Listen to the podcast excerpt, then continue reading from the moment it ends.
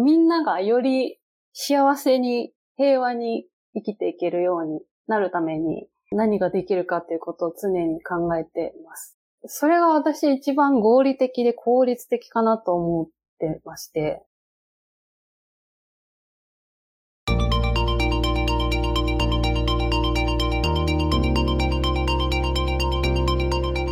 NPO 法人まちづくりエージェントサイドビーチシティのポッドキャスト番組 SB キャストです。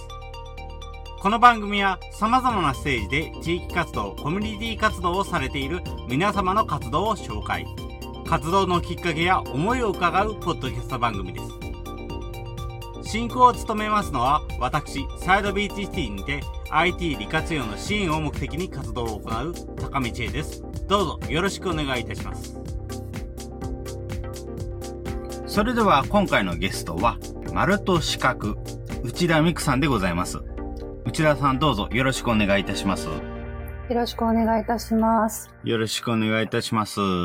それでは、まず簡単にではございますが、自己紹介などからお伺いできますでしょうかはい。えっ、ー、と、私はですね、えっと、徳島県の美馬市脇町というところで、泊まれる本屋丸と四角という活動を行っております。えっ、と、丸と四角はですね、えっと、本屋、基本的にメインは本屋なんですけれども、えっと、隣の建物で宿泊ができて、えっと、ゆっくり本と向き合っていただけるという場所になってまして、2023年1月にオープンしたばかりです。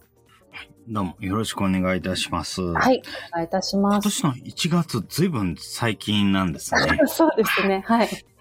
ありがとうございます。はい。泊まれる本屋というのは非常にユニークな施設ですよね。やっぱり、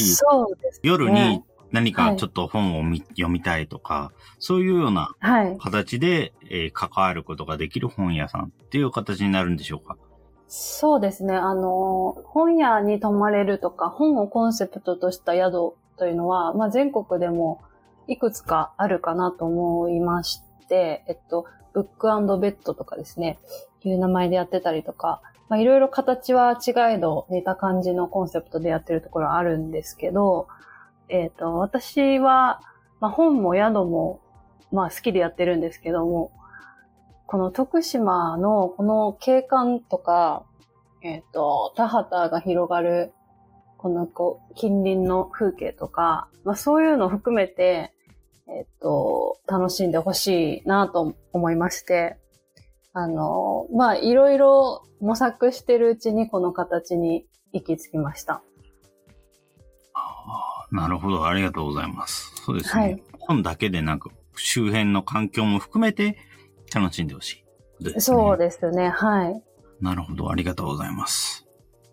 それでは、この丸と四角の本屋としての活動するようになった理由、お伺いできますでしょうか？はい、えっ、ー、と、まあ、きっかけは、えっ、ー、と、まあ、友人からこの物件を紹介してもらったっていうことなんですけど、まあ、そこはちょっと運と縁みたいなところがあるんですけど、もともと、その、えー、私自身はずっと東京で、えっと、会計系の仕事をしてきまして、もう割とゴリゴリの会社員をずっとやってきたんですけど、えっと、まあ、ずっとこう、都市部に暮らしてて、まあ不便らしい不便はないものの、なんかこう自分の生活の範疇ってすごく、えー、限定されていて、自分のできることって、うん、なんというか、自分の仕事で携わったことしかないなっていう、まあそういうなんか閉塞感みたいなのも同時にずっと抱えてまして、なのでその、実際こう暮らすということとか、こう日本全国でこう一体何が、どんな社会課題がどんな感じで起きてるのかみたいなところが、もうずずっとこう気になって暮らしていたんですけど、なので、まあ自分もいつかはその今いる場所を飛び出して、一からこう暮らしを作るだとか、その自分が生まれ育ってこなかった場所において何を感じるのかっていうところはすごくずっと興味がありまして、まあ、そんな感じでこう全国いろんな場所に行って、いろんなこう景色を見て、いろんな人と話して、最終的にこの徳島の美馬というところが、まあなんか肌が水が合うと言いますか、えーまあ、そういう感覚があって、じゃあまずは暮らしてみようというところで、えー、美馬に来たっていうのが、まあ最初のきっかけです。で、まあ今のこの活動というのは、まあいろんな、こう、なりわいとか、いろんなこう自分ができそうなこととか、え、これだったらこう喜んでもらえるんじゃないかとか、いろんなことを考えて、組み合わせてみた結果、まあ、えっ、と、徳島をこう存分に楽しんでほしいので、宿は絶対にないとダメだなと。で、それプラス、えっ、と、まあ、いろんな理由で本屋はやってるんですけど、えっ、と、まあ、近隣、徳島県内に、えっ、と、まあ、独立系書店がすごく少ないっていうことですとか、えっ、と、まあ、本ってすごくいろんな人が関わってて、すごく丁寧に作られてる、こう非常になんかアーティスティックなものだと思ってまして、それがこう、なんというか、ただデータとして消費されるっていうことがすごく悲しいなっていうのを常日頃思ってまして、その、まず丁寧に作られた本を、じゃあ、どうやって、こう、消費者の人が手に取ってどう読まれるかっていうところまで、あの、デザインしたいなというのが、自分の希望としてはあって、で、じゃあ、本屋と、じゃあその買った本をどうやって読んで、どうやって自分の血肉にしていくか、みたいなことを考えたときに、まあそのための場所があってもいいんじゃないかなと思いまして。なので、まあ泊まれるっていうことと、その、空間的にゆっくり本を選べるっていうことと、まあ、選んだ本を、こう、落ち着いて静かな場所で、ゆっくり自分と向き合って、こう自分の中に落とし込めるっていう、まあ、そういう、まあ、空間とか場所をデザインするっていうことで、今のこの形に落ち着きました。うん、なるほど。ありがとうございます。そうですね。本当に徳島を存分に楽しんでほしいっていうのと、はい、やっぱりゆっくり本を選べる、はい、静かな場所でそれを情報を落とし込める場所というような形のコンセプトで、うん、えー、こちらの活動されてるんですね。はい。ありがとうございます。またその前の生活の範疇が狭いというのを感じるということは非常によくわかります。仕事メインで活動していると、どうしても生活の範囲、はい、見える範囲が狭くなってくるもちろん、はい、あの、目を向けてみると見えるものっていうのもあるにはあるものの、ただ、それでも、仕事が主軸になってくる以上限界があるっていうふうに感じるのはすごくよくわかります。そその結果、そこから飛び出して、はい、でも、そこから東京から一気に、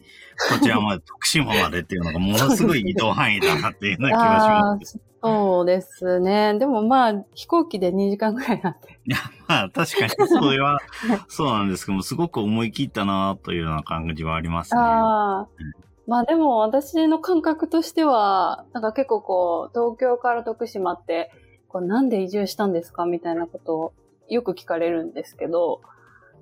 いや、でも別に、その、私の感覚としては別に隣町に引っ越したみたいな 感覚ではあって、例えばなんか世田谷区に住んでて、杉並区に引っ越したら、え、なんで杉並区に引っ越したのとか聞かないじゃないですか。だから、まあ別に、その、まあ、なりわいとか仕事とか、まあ、暮らしぶりとかはもちろん、その、場所が変わるので変わるんですけど、でもまあ、同じこう、日本語の言語喋ってて、そんなにこう、意思疎通が難しいってこともないですし、なんかこう、再、なんかまあ転職したらこう、仕事も変わる、一緒に働く人も変わるみたいな、ぐらいのか感じなんじゃないかなと思ってます。ああ、なるほど。ありがとうございます。そうですね。隣町に引っ越した感覚。なるほどですね。はい。だ聞かれてもちょっと、ええー、やべ、いや、そんな、そんな大病な話ではないんですよって。まあ、でもそうですね。きっかけが本当にどこにあるのかわからないし、そのきっかけの結果どういうふうに人生が変わるかっていうのも全くわからないものではありますので。だからその中に、こうやって全く違う場所に移動して、全く違う生活をすることになるっていうのも、全く普通にあり得る話なのかなというふうに思います。うんそうですね。まあ皆さんやっぱり日々いろんなこう決断されたり、まあ結婚したり、子供が生まれたり、なんか生活でこう大きく変わることってあると思うんですけど、でもまあ、そそれでもこう、なんとかやるじゃないですか。なんかそんな、そんなタイプのことかなって思ってます。そうですね。はい。ありがとうございます。はいちなみに何か、このような活動で、特にはい。来てほしい人、対象としている人、変えたいなっていう人、関わってほしいなっていうような人、いらっしゃいますでしょうか？あ、そうですね。なんか私、今やってることの目的の一つは、えっと、働き方をちょっとこういろんな、こう、ロールモデルといいますか、いろんなパターンが実際にこう、できるんだよっていうのを、えっと、まあ、実践して示したいっていうのが一つありまして、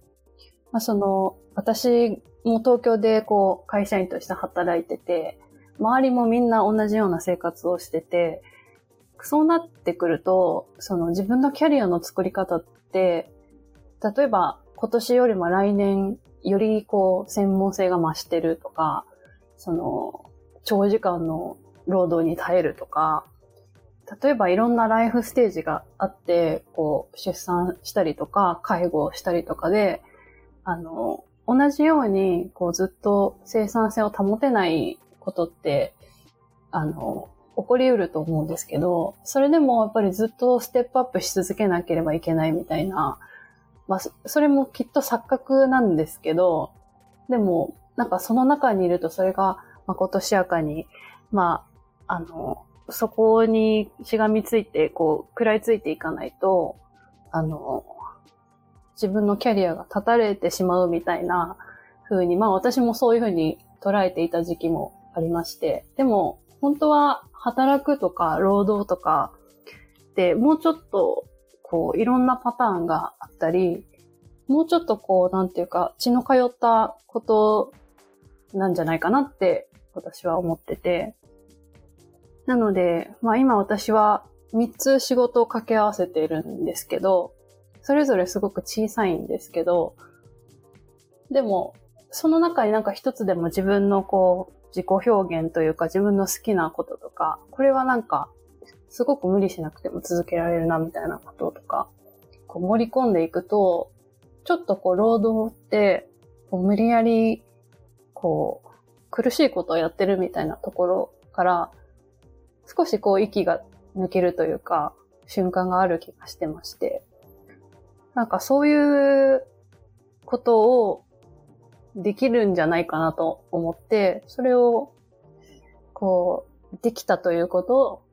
ちゃんと自分のこう人生を使って示したいっていうのがあります。うんなので、なんかまあ、いろんなこう働き方とか、こう、自分ってこう、世の中に対して何ができてるんだろうとか、ちょっとそこに疑問を持ってる方とかは、ぜひ、なんか来て、一泊でも二泊でもしてくださって、まあいろんなお話をしたりとか、あの、ここにある本も、割とそういうテーマにすごく即してると思うんで、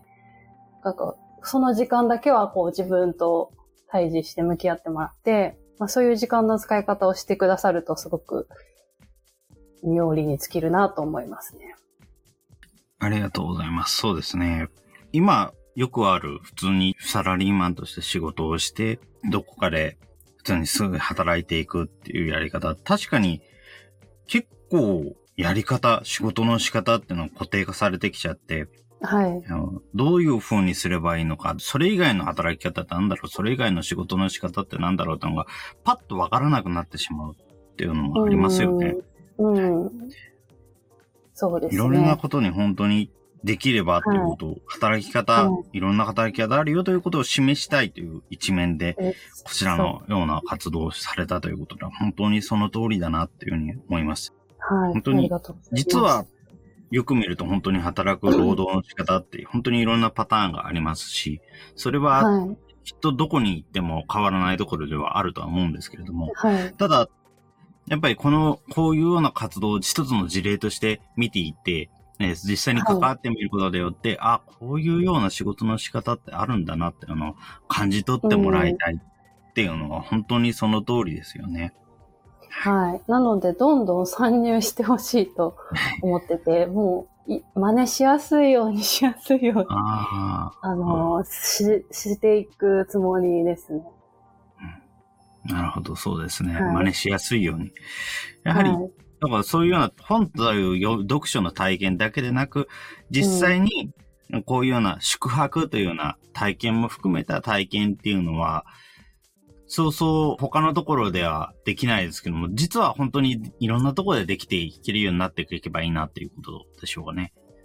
そうですね。なんかまあ、皆さんこう、仕事とかに疲れたら旅とかに行くと思うんですけど、その、それってこう、日常から少しこう、逸脱して、こう、非日常に身を置くことで、こう、なんというかこう、現実感、こう、やらなきゃいけないこととかから少し離れて、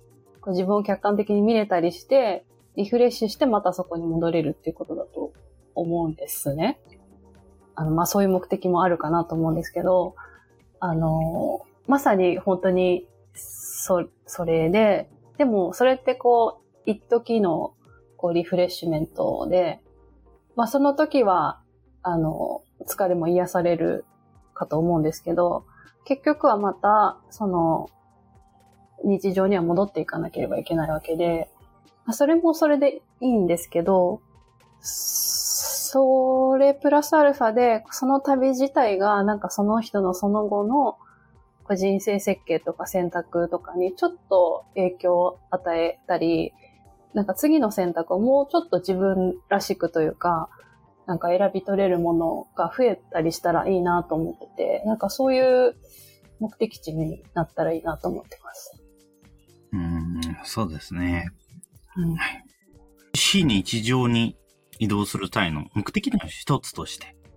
はい。見てもらえればと。そうですね。確かに、やはりこういうような、実際特になんか旅行するときの宿泊施設って、すごく何かのキーポイントになることっていうのはすごくあるなと思っていて、うん自分、もそんなにあまり遠出をしたり旅行したりというような経験はあまりないですけれども、ただはいその中でも特に宿泊施設ってすごく思い出に残るんですよね。だだからやっぱりそういうような場で何かに出会う、何かに気づく。うんっていうはい。それによって次の日常のフェーズが少しだけ変わっていくっていうようなことにうんなっていくのはすごく良いことですよね。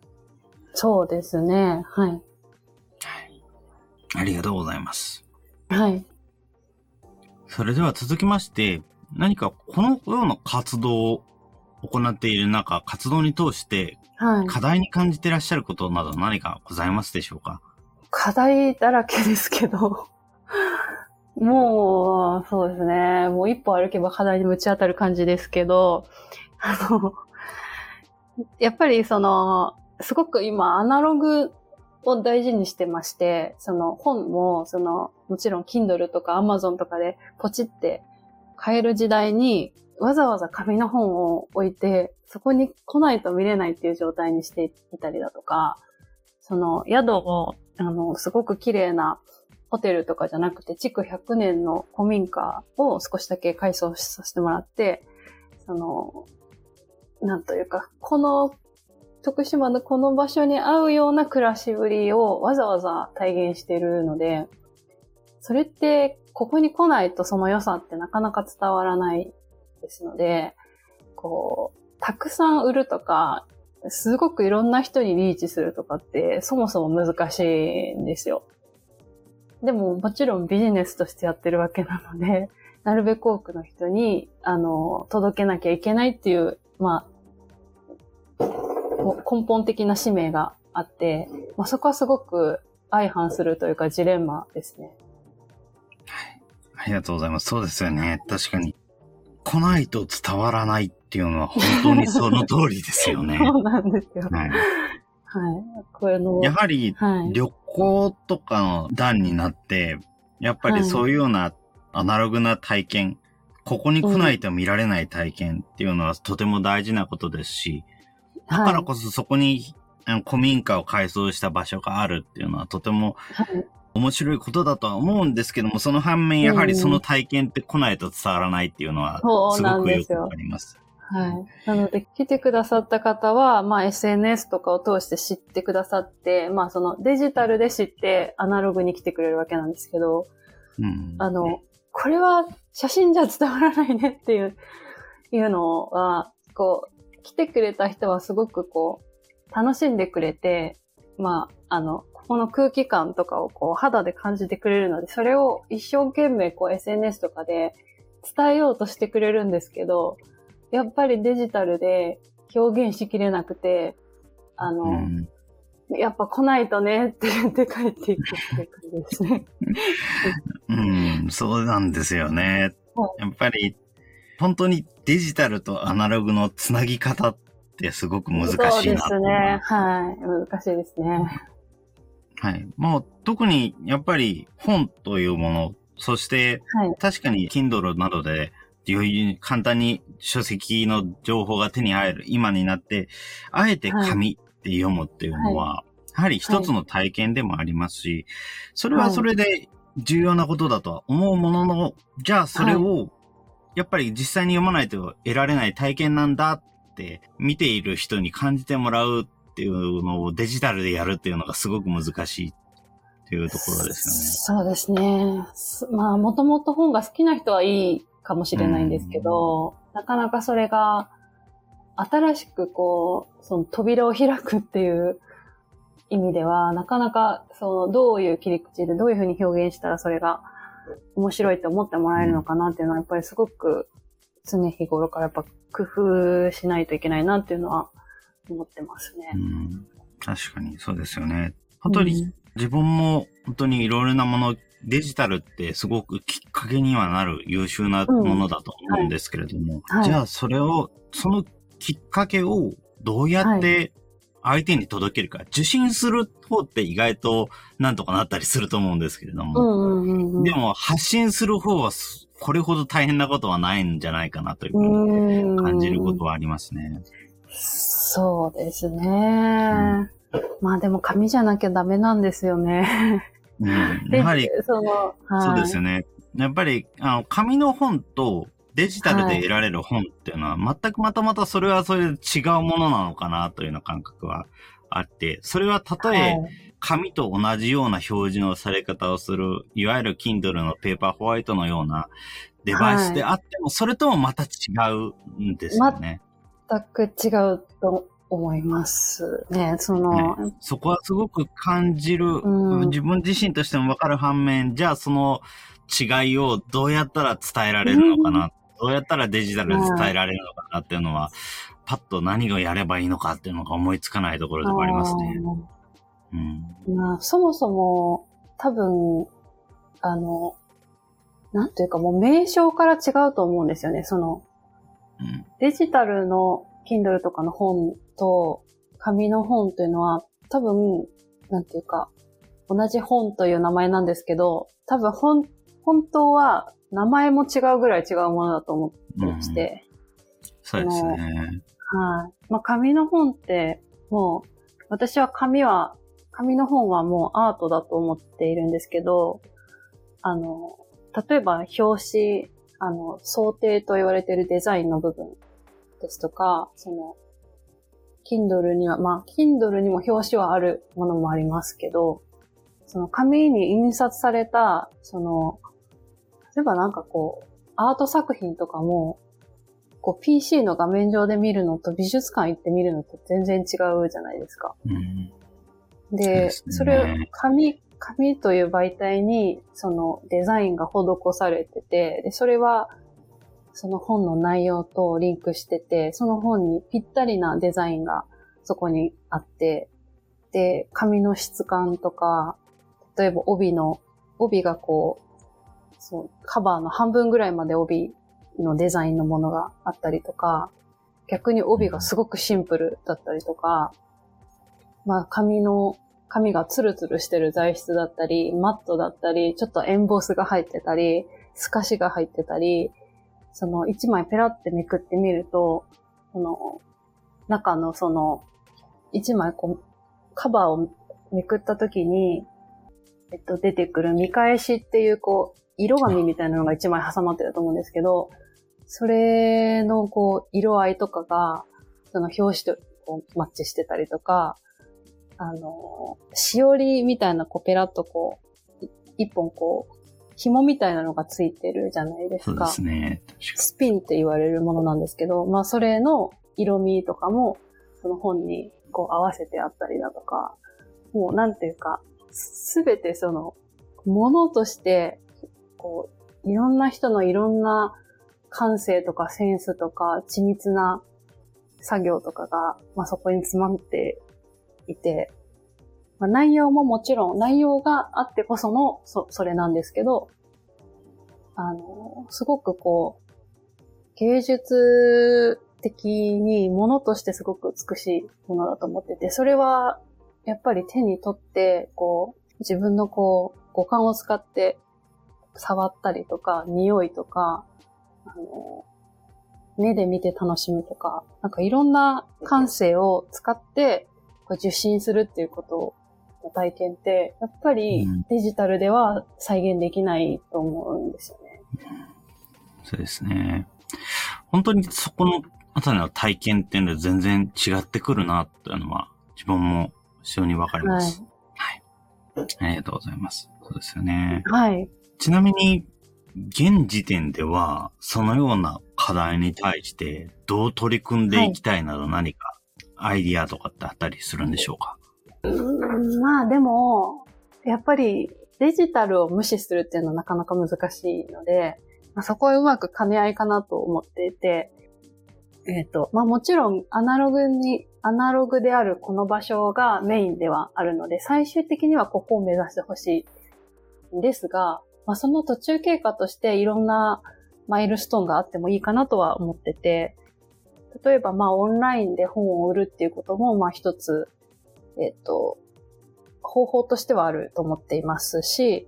えっと、例えば今ちょっと考えてるのが、ギフトをやりたいなと思ってて、まあ、贈り物として本を、こう、人に、ギフトとして送るということをやりたいと思ってるんですけど、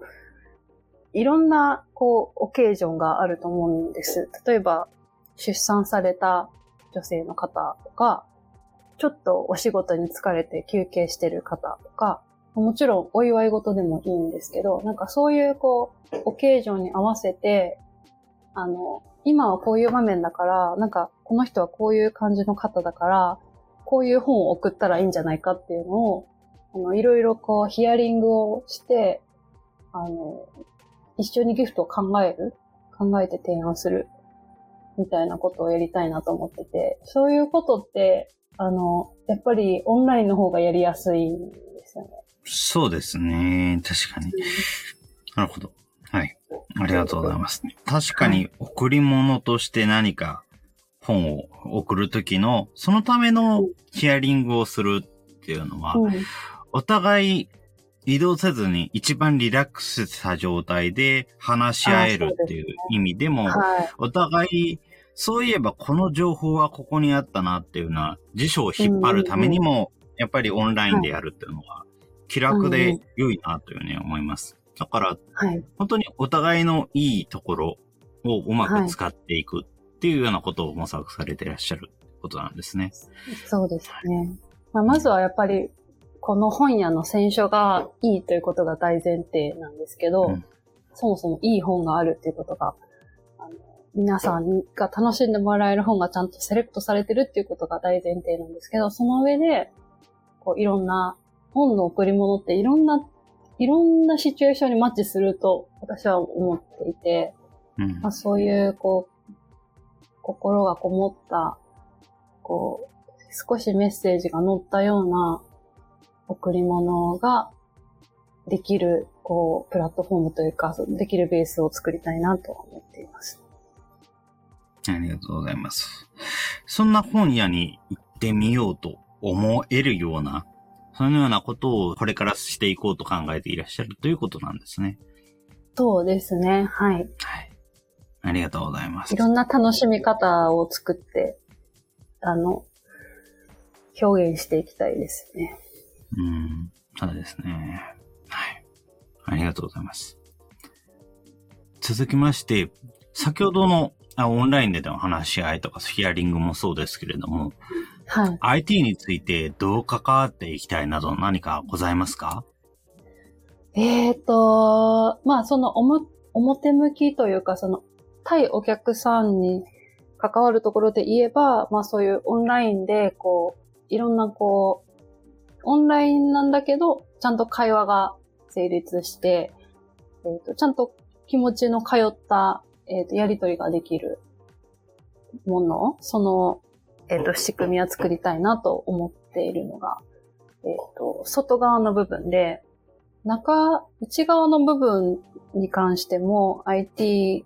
の仕組みはどんどん導入していきたいなと思ってまして、結構本屋って在庫管理がめちゃくちゃ煩雑なんですよ。あの、特になんか、うちみたいな小さい本屋だと、あの、本って一冊単位で買ったりするので、で、1500冊とか2000冊とかもあっという間にいっちゃうので、要は商品が2000個あるってことなんですよね。で、それが日々動いてるっていう。結構、なかなか珍しい業態な気がしてまして。で、はい。だから、まあそういうものを、こう事務作業みたいなところに追われるっていうのも結構よくある話かなと思ってるんですけど、まあその辺はどんどん仕組み化して、本来咲かなければいけない方に時間を割きたいなと思っています。ありがとうございます。そうですね。一つは本当にお客さんと会話が成立してやり取りができる仕組みの検討をされていらっしゃる。はい。はい、その他にも内側でも在庫の管理などにいろいろ使って効率化していきたいということなんですね。はい。そうですね。ありがとうございます。確かに本当に本の在庫を管理するのっていうのは大変という話は、自分も本屋とではないんですけども、図書館に関連する方のお話を非常によく聞く機会があるので、そこでなんとなくそのような感覚はあるなというのを感じます。はい。はい。ありがとうございます。そうですよね。はい、その他もう一つは、この会話が成立してやり取りができる仕組みっていうのは、うん、やはり、いろいろツールとしては現状は存在するものの、実際に会話が成立する場っていうのが意外とないっていうのは、今の状況なのかなというふうに思っていますので、それをうまく作り上げていけるといいなというのはありますね。はい。そうですね。まあいろんなシステム自体はありますし、なんかこう、お互いこう、ストレスがなく、あの、日常、こう、普通にこう、まあ例えば、LINE とか皆さん基本的に毎日すると思うんですけど、まあ、それぐらいの、あの、負荷で、えっ、ー、と、お互いやり、やりとりが気軽にできる仕組みにしたいなとは思います。そうですね。はい。ありがとうございます。続きましてですけれども、ここまででいろいろとお話を伺ってきましたけれども、今後その他にやりたいことやってみたいことなど何かございますでしょうか？そうですね。ちょっとまあ壮大な話にはなるんですけど、まあ端的に言うと、徳島にもっと、あの、徳島の良さを皆さんに知ってもらって来てもらいたいっていうのがありまして、徳島、すごくいいところなんですよ。多分、どこの地域の人もそう言うと思うんですけど、あの、すごくいいところなんですよ。私も結構全国いろんなとこ行きましたけど、すごくいいところだなと思ってて、うんなんですけど、徳島の中の人に聞くと、いや、何にもないからって、まあ、みんな口を揃えて言うんですね。でも、実際何にも本当にないかというと、そんなことはなくて、ただ徳島のちょっと特性上、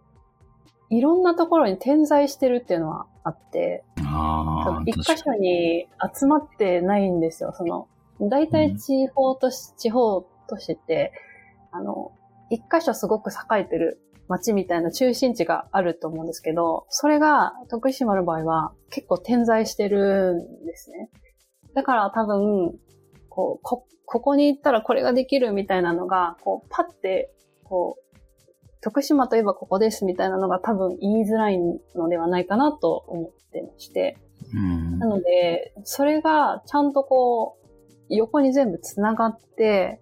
徳島に来たら一週間いたらこんなことできますみたいな、こういう事業者がいますとか、こう、それが全部こう可視化されたり、あの、ちゃんと楽しめる工程を組めるような状態にしたいなと思ってうん。います。まあ、それは一事業者だけではできないので、あの、いろんなやり方があると思うんですけど、あの、ちゃんと、その、いいところだよって言い続けるだけではなくて、ちゃんと、ちゃんと来てもらって、きちんと楽しめるようにしたい、な、うんしていき、いき、いかなければいけないなと思ってます。うんなるほど。そうですよね。わかります。はい。えこんなことができますっていうような、マップ的なものができればいいよな、ということですよね。マップもそうですし、なんかこう、例えばアウトドアが好きな人と、美術が好きな人と、こう、えー神社仏閣とか、まあ、四国お遍路もありますし、なんかその、伝統芸能が好きだとか、多分、その、一口に観光地といってもいろいろあるはずだと思いますし、その、来る方の目的によって、あの、楽しみ方って結構いろんなパターンがあると思うんですけど、それが結構、あの、情報が一箇所に集まってないなっていうのを痛感しています。そうですね。うん、何か本当にわかります。やはりそういうふうにあちこちに場が分かれているからこそ、はい。地元の人は周りのことはあんまり知らないっていう。そう、そうなんです。そうなんです。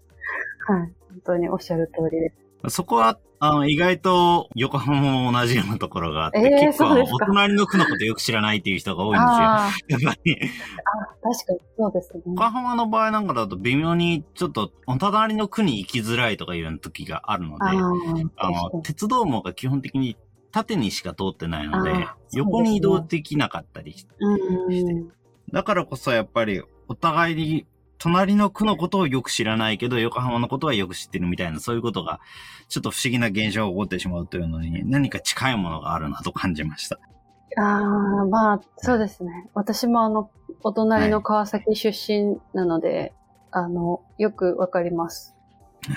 やっぱりなんていうか、いろいろなところに行かれていて、それで、ここは徳島いいところっていう、その、いろんなところに行った方のいいところっていうのは、ある意味本当にいいところなんだなというふうに思いますので、やっぱり本当にそういうようなところで、どういうところに行けば面白いのかとか、自分はどういうところに行くルートが向いているのかとか、そういうのが分かりやすくなる情報源があると、とてもいいですよね。うん。そうですね。うんまだ発掘されてないものが本当にいっぱいあります。あると思います。ありがとうございます。そうですよね。はい。それでは続きまして、今後、インターネットで、こちらの泊まれる本や丸と資格の活動を知るには、どのようにすればよろしいでしょうか？えっ、と、SNS は頑張ってやってまして、えっ、と、Twitter、Instagram、スレッズ、えーやってますので、基本的にほとんど毎日更新しています。で、お店の中のこととか、近隣の情報とか、えっ、と、まあ、畑をやったりとかもしてるので、まあ、その辺のことだとか、まあ、季節感とかがわかるような発信もたくさんしてるので、あの、本当に、こう、ただただ本屋と宿の宣伝をしてるみたいなことではなくて、それこそ本当に温度感がわかるような、私のこう、暮らしの目線での発信をたくさんしてるので、あのぜひフォローしていただきたいですし、どしどしコメントとかもいただけたら嬉しいです。そうですね。ありがとうございます。はい。それでは最後になりますけれども、はい。泊まれる本や丸と資格の活動のキーワード、こちらを伺いできますでしょうか？えーっと、キーワード、難しいですね。でも、基本的に私がやっていることのベースにあるのは、みんながより幸せに、平和に生きていけるようになるために、何ができるかっていうことを常に考えています。なので、まあ私の自己表現の一つでももちろんあるんですけど、あの、まあ次の世代がえーより生き生きと楽しく活動できたりとか、えー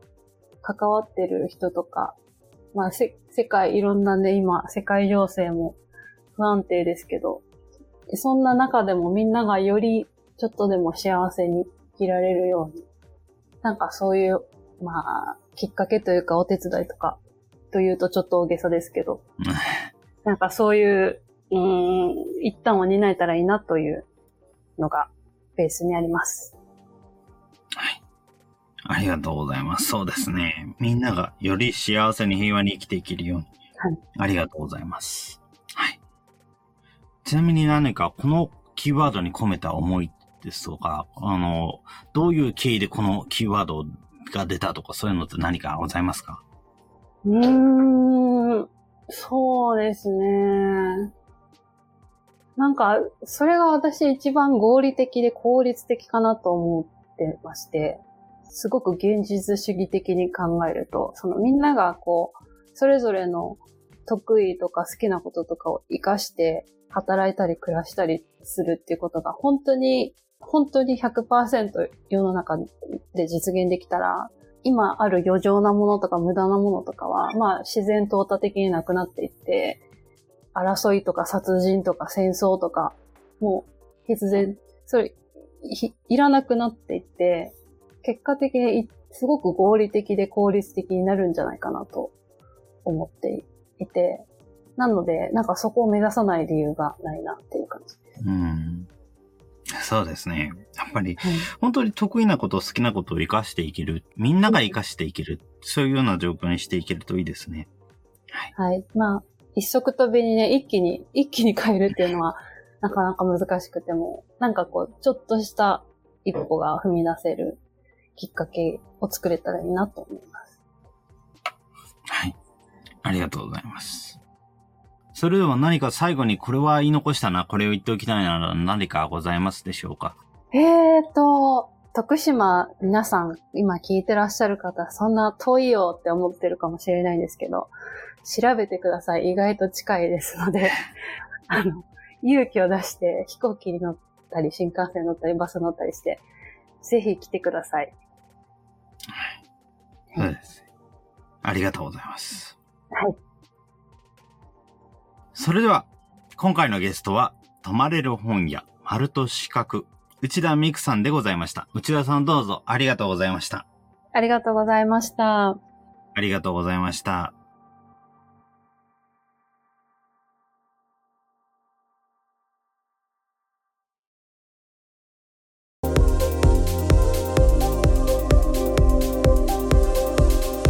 今回は徳島県美馬市脇町にて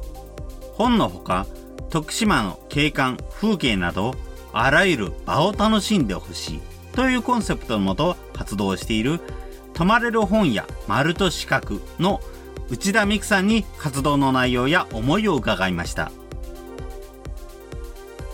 もともと東京で会社員として仕事をしており不便らしい不便なく暮らしていた内田さん。しかし生活の範疇がすごく限定されているという感覚や自分のできることの少なさという閉塞感のようなものを感じていました。自分もいつかは今いる場所を飛び出して一から暮らしを作るとか自分が生まれ育ってこなかった場所において何を感じるのかということに興味を持ち全国いろいろな場所に行きいろいろな景色を見ていろいろな人と話して最終的にこの徳島の美まで泊まれる本屋をオープンすることになりました本も Kindle などインターネットで買える時代。デジタルな本と紙の本というのは同じ本という名前ではあっても名前も違うぐらいに違うもの。アナログなものを大切にしたい。しかし、それをデジタルで表現するのは難しい。ビジネスとしてなるべく多くの人に届けるためにデジタルを使ってアナログの良さを発信するということの難しさを感じている内田さん。オンラインで本を売る。様々なイベントごとに送る本を選書する。デジタルなんだけど、オンラインなんだけど、会話がちゃんと成立する。そんな取り組みを用いて、本の楽しみ方を表現していきたいと内田さんは言います。内田さんの泊まれる本や丸と四角の活動のキーワードは、みんながより幸せに平和に生きていけるようになるために何ができるか。次の世代がより生き生きと楽しく活動ができたりとか、関わっている人とか世界のいろいろな人、みんながよりちょっとでも幸せに生きていけるように。そのきっかけのお手伝い、そういう一端を担えれば、一足飛びに一気に変えるというのは難しい。しかし、何か一歩でも踏み出すきっかけになれば、本を通して、徳島での暮らしを通して感じ取っていってほしい。皆さんも、泊まれる本や丸と四角の活動を知ってみてみませんか？このポッドキャストの感想は、YouTube やスタンド FM のコメント欄などで受け付けています。それらが使えないという方は、まちづくりエージェントサイドビーチシティサイトのお問い合わせフォームなどからご連絡ください。また、SB キャストは継続のための寄付受付を行っています。毎月1000円の月額サポートの内容となります。特典などご興味ご関心おありの方は、ぜひ寄付サイトもご確認ください。今後もこの番組では様々なステージで地域活動、コミュニティ活動をされている皆様の活動を紹介していきたいと思います。それぞれの視聴環境にて、ポッドキャストの購読ないし、チャンネル登録などをして次をお待ちいただければと思います。